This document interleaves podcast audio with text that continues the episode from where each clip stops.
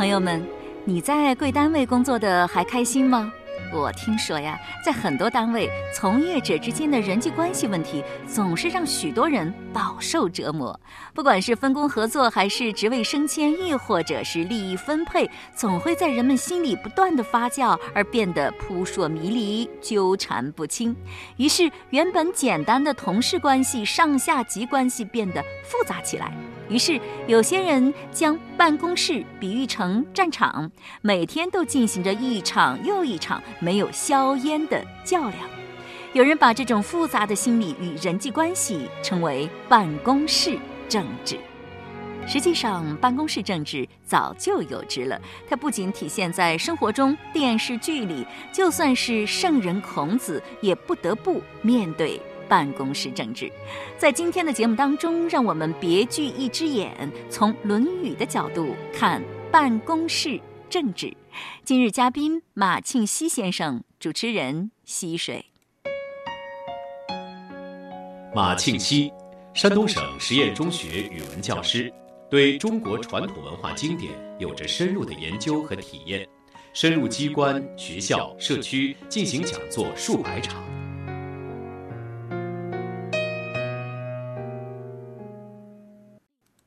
前两天和这个一些《论语》爱好者聊天哈，他也总是向别人推荐学学《论语》啊。可是别人呢也不是那么感兴趣，但是呢对某些问题感兴趣，于是呢就问了他这样一个问题：说孔子是怎么看待这个官场斗争的呀？你像前一阵哈，有些电视剧特别热，像《甄嬛传》。啊，像什么《步步惊心》《美人计》什么《宫心计》这样的，肯定你都是不感兴趣的。嗯，我看过《甄嬛传》。你真看过啊？你为什么喜欢看？我看《甄嬛传》的时候啊，是电视台上已经播完了，我就从网络上集中看的，这样节省时间。呃，为什么看呢？是我偶尔的在亲戚家里啊，看到他那个对话，我当场就断定，编剧就是写这个剧本的人，他实际上是借鉴了明清小说的笔法。单纯的从艺术手法上来说，嗯，你刚才列的那一些，我只看过这个《甄嬛传》啊，这个它的语言是像《红楼梦》啊、《聊斋志异》啊、《三言二拍》啊，实际上是来源于这些小说。这说明这个作者对这一些书籍还是有涉猎。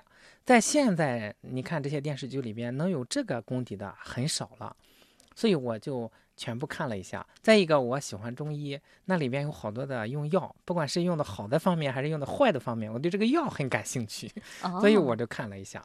但是很多人更多呃喜欢看这个《甄嬛传》的原因是关系到办公室政治，觉得好像是对自己的生存有所启发。这个《甄嬛传》，嗯，你看它作作为常识来说是很丰富的，嗯，呃，一些传统的礼节，你看它到什么级别梳什么头，戴什么指甲，都讲究的很细致。在这一个方面来说，可以说这是它区别于一些粗制滥造的电视剧的一个方面。以这个来衡量，它不错，但是从主题上来说是非常不好的。咱可以做一个比较，好多年前也风行过一部电视剧，小孩子们喜欢看，叫《还珠格格》。嗯，现在呢，哎，那时候我们还都年轻。你喜欢看吗？那个《那个时候我们还上初中吧，那个电视剧也少，不管喜欢不喜欢都看了。这个《还珠格格》和《甄嬛传》，我做了一下比较，在这个。知识层面上是差不多的，甚至说这个《甄嬛传》更要胜一筹。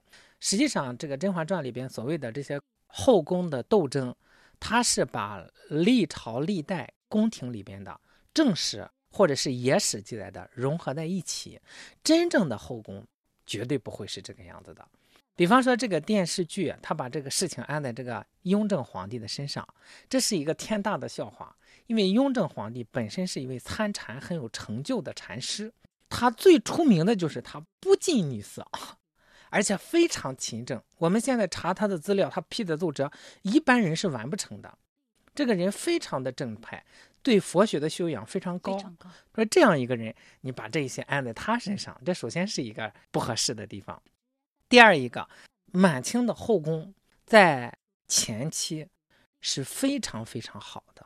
宫廷里不是天天勾心斗角，我看过这个《康熙起居注》，每天是什么呢？是有经言日讲官，都要讲解古代的这个典籍四书五经，再一个，像康熙皇帝、雍正皇帝这些人对长辈非常的尊敬。我们现在看这个《康熙王朝》这样的电视剧啊，有孝庄太后，好像是充满了政治的智慧，没大有这种普通人的情感。有一本书叫《庭训格言录》，是康熙皇帝的语录，雍正皇帝编纂的。里面你就会看到康熙皇帝教导子侄，全是母慈子孝，父慈子孝。孝庄太后上五台山，他会怎么样呢？他会体谅到。五台山啊很陡，轿夫抬轿子很累，所以他要坐马车。而康熙皇帝是想到马必定不如人，他的这个在这个山路上有的时候把握不好，所以说苦苦的哀求还是坐轿吧。太后就说不行，就要坐马车，这样就走。走到五台山半道上，确实这个路不好走。康熙皇帝就是恳请说：“圣祖母还是坐轿吧。”说：“哎，已经爬到半山里，哪有轿子？”让他回头一看，始终有轿夫抬着空轿子在后面等着，随时为太后如果坐车不方便这样。太后当时非常的感动，拍着皇帝的肩膀说：“这个车马轿啊，这些都是小事儿，但是你这番用心确实不小，在这些方面体现出来的是浓浓的亲情。”所以这个太后啊，非常的感恩，说希望我们的子子孙孙都像孙子孝敬我一样孝敬你们。哎，你看，在满清在早期这个后宫里面，充满的是这一种，是非常讲究伦常的，是非常可以说是非常温馨的，并不是像《甄嬛传》里边讲的这样。这是第二个。第三一个，这个《甄嬛传》和这个《还珠格格》一个很大的不同。当年演《还珠格格》的时候，没有体会出来。你看，经历了那么多的波折，那些年轻人可以说是真心不改。最终，它的主题是真诚感化了邪恶，正义战胜了邪恶，都归于把坏人感化好了。用一句话来概括。但是《甄嬛传》的主题就变成把好人逼成坏人。这也就过了有二十年嘛，社会的价值观就已经变成这个样子。我觉得这是最可怕的一点，就是它反映了我们对做一个好人，或者是对美的能战胜丑的，真的能战胜假的，已经不抱有信心。因为大家觉得《甄嬛传》那个结局就应该是这样的啊，好人你又生存不下去，所以这一个是一个价值观的堕落，是一个颠倒，这一点是硬伤。是非常可怕的一点，所以其他的那些关于药啊、关于服饰啊、关于诗词歌赋啊这一些细节，就算是好，也不值得提倡了。那都是哎，末节，细枝末节，它在主体的价值观上就已经是出现偏差了。我们有好多高中生非常喜欢《甄嬛传》，他们为什么喜欢呢？就是觉着就应该是这个样子的，后宫就应该是这样子的，他们将来走上这个社会工作岗位就应该是这样子的。但是我一跟他分析对比了这两个电视剧之后，他们也认可这个价值观是不大好的。但是没人给他指出来的时候，他可能觉着以后他走上岗位，甚至现在在班级里面，他可能就要这个样子。嗯，当我和别人谈起《甄嬛传》的时候，他说我为什么喜欢看《甄嬛传》呢？我不是向他学这些勾心斗角的计谋，我是要让自己有识别力，要有防备别人的心，不至于吃亏上当。你觉得这种想法对吗？这种想法本身就是不是很阳光，他先把别人想象成是坏的，所以才要防备啊。这就说明自己内心也不够坦然。如果我们内心是坦然，我们看别人肯定也是好的，所以我们没有必要这样。那你觉得，如果不懂这些勾心斗角的计谋的话，好人会不会吃亏呢？好人暂时看是吃亏，但是他会占大便宜。大家想，不管这个人多坏，他一定是信任好人的。所以从长久来看，好人是不会吃亏。我们有句俗话叫“好人好自己，坏人坏自己”。总之，到头来都是搬起石头砸自己的脚。是的，而且好人他会生活的很轻松，也没有那么多纠结，也没有这么多争斗。是，也不用说别的，就比方说说谎话。咱们在这里今天说了一个谎话，咱们以后还会经常见面，我就时时想着要圆着这个谎。那你说我多累？那如果我说的是真话，我说完了我就不用考虑，我很快乐。我们再见的时候依然就说说笑笑，很放松。就不用这样纠结。对，有些人撒谎都撒习惯了，下次这个谎圆不过来，他也不在乎，还继续撒谎。那这肯定是大家识透了他的真面目，你说他不吃亏吗？他确实吃亏，没有人愿意和他交朋友、做生意了，共事这都不因为他撒的谎太多，他不知道怎么圆哪个了。对，那么刚才那个问题哈，孔子是怎么看待官场斗争的？过去有官场，现在也有官场，现在还有什么办公室政治、什么职场竞争这样的名词？不知道孔子他是怎么看待这个事情？孔子一定是反对这个的。第一，他肯定不会参与。比方说，他看到这个朝廷里边出现问题的时候，他会主动选择回避，而不是去参与。呃，在《论语》里面有这么一则，就有人问孔子：“你怎么不从政啊？”他说：“我怎么就没从政呢？你比方说，我尽孝，然后兄弟团结的很好，这样影响到邻里乡党，慢慢的影响到国家的风气，我这就是在从政。所以孔子对政治的态度是这样的：就是我对这个国家，对这一方百姓有了好的影响，这就是从政。因为政治的政就是正事儿的政。”从政就要干正事儿，我现在干的是正事儿，我不在其位，我依然是从政，这是其一。其二，这个孔子在执政的时候啊，他就杀了一个人，叫邵正卯。邵正卯这个人口才很好，品行非常差，所以如果不杀他，他的口才足以祸乱一国的百姓，所以孔子干脆利索的就把他给除掉了，在位还不多久就除掉了，首先除掉了他。所以孔子这个他的出发点，他的。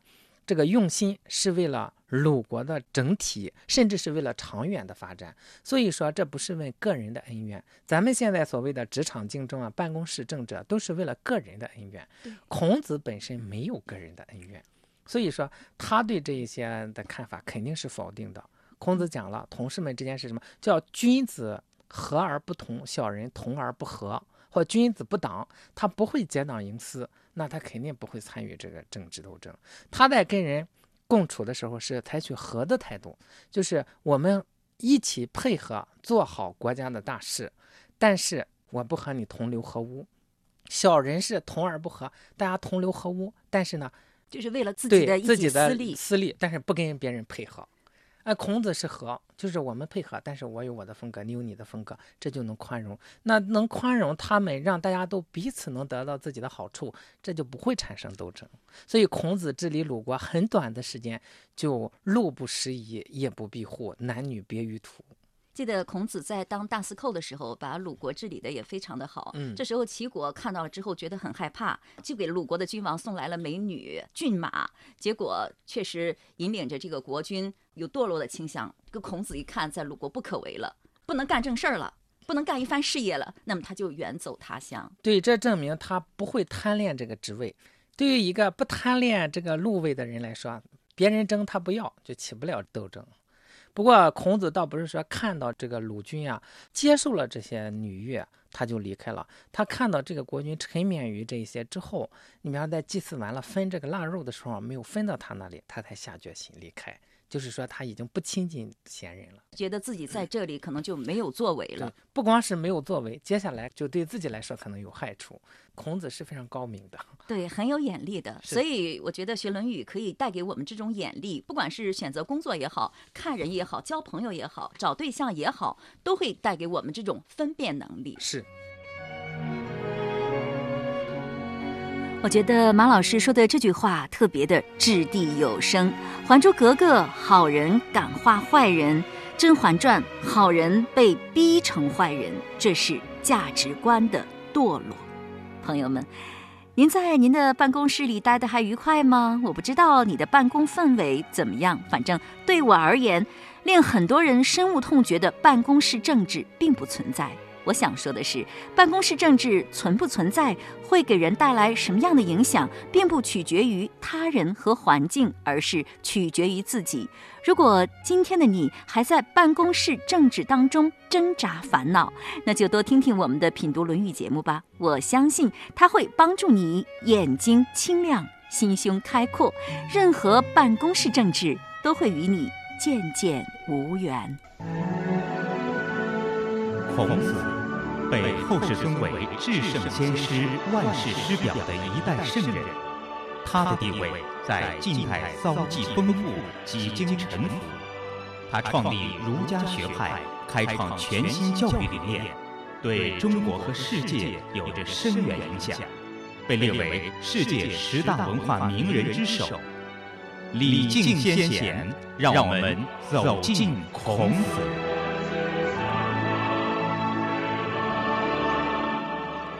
朋友们，今天的品读《论语》呢，只有十九分钟，最后一个环节，听《论语》爱好者谈感悟啊。你和孩子的相处的模式是不是也在发生转变？孩子在我这边来讲，就是有点小困难啊，因为他特别有主见。我们家孩子在一岁半的时候就开始自己选鞋子。就是他特别独立，像个小精灵一样。对他对每个事情都有自己的看法，而且他经常在就是教育我。我教育他的时候，他经常会说的一句话就是：，呃，父母是孩子的榜样，你做好了，我自然就做好了。你不要老是这样说我，你要叫我说，你觉得你做妈妈合格吗？总是用这样的话跟我对话，我的压力特别大。孩子说的很对。你是孩子的榜样，你爹先做好了，所以就这样就更加激发了我去不断的去学习一些传统文化的知识。嗯，小的时候也是使用这种暴力啊。但他现在多大了？现在七，嗯，现在还不到七岁，上小学一年级。小的时候使用暴力，那么小的孩子按说应该非常乖巧、很听话的，你说什么不就是什么吗？没有，从来都不是说你说什么就是什么，他总是给你讲道理。小的时候，我有的时候生气了，我有的时候也会特别着急的时候会打他，然后我打他，他会打我。然后他说：“你打死我，我也不会听你的，因为你说的没有道理。”他说：“嗯，妈妈，嗯，教育孩子并不是说靠打孩子就能教育好的，你先把自己做好了，孩子自然就好了。”这是他跟我说的原话，所以我就就很困惑，也是在那个时期吧，开始接触这些传统文化的东西，真的，慢慢的我发现哦。应该把他当做一个独立的个体，一个人来对待，应该和他平等的对话和交流，不应该把自己的意愿强加在他的身上。嗯，现在就都会聆听他的声音。比如以前，我觉得你是个女孩子，你就应该把自己的形体锻炼得很好。于是呢，我就给她报了芭蕾，嗯，然后呢，还有钢琴。我觉得女孩子学学钢琴也蛮好的啊，还有画画，这一切都是我是这么想的。我给她报了，也花了不少的费用，结果没有上几堂课，她都不去了。我当时就在想，我说我这是为你好，我理解不了。后来慢慢学了传统文化之后，我知道哦，要站在孩子的角度，要尊重他的选择。当时的时候去跳芭蕾的时候，我们经常在那个学校门口啊，他经常在地上打滚，他就不去，我就死命的拖着他去。孩子其实哭着去了，他也学不好，我就很困惑，为什么呢？我是为他好，他为什么不领情呢？到了后来，我读了这些书之后，我豁然开朗。嗯，其实要把他当做一个平等的人来对话，所以我有一天我会很平静的给他说：“我说孩子，我说你是不是不喜欢呀？”他说：“妈妈，我不喜欢。”我说：“好，我说我尊重你的选择。”所以说就都不去了。那我说你喜欢什么呢？我又试着给他报了一个围棋班，哎，他对围棋特别感兴趣，他很喜欢。每次上课的时候，他都会主动缠着我说：“妈妈，快快走，别晚了，别晚了。”哎，所以说通过这个读这些圣贤书之后，我也感觉到对待孩子，对待你的家庭的每一个成员，都应该要尊重他们，并不是因为自己的是亲人，就应该想怎么样就怎么样。子贡问曰：“有一言而可以终身行之者乎？”子曰：“其恕乎！”己所不欲，勿施于人。子贡问：“有没有一个字我可以照着做一辈子呢？”孔子说：“大概就是‘恕’这个字吧，宽恕的恕。自己不喜欢的，不要强加于别人。”这话说起来容易，做起来可真不容易。尤其是对待家人，在轻松随意中就忘了换位思考；尤其是对待孩子。早已长大的自己，或许早就把儿时的那份心情忘得一干二净了。所以，让孩子最受伤的，很可能就是父母。不过还好，孩子们总是在通过出各种难题的方式提示我们：你该学习了，你该反省了，你该成长了，否则你就对付不了我了。愿我们在学习经典的过程中，与孩子一起成长。今天的节目就是这样了。节目嘉宾马庆西先生、徐明明女士，主持人溪水。品读《论语》已上载山东经济广播手机客户端，欢迎在经典栏目当中查找收听。下周日同一时间再会。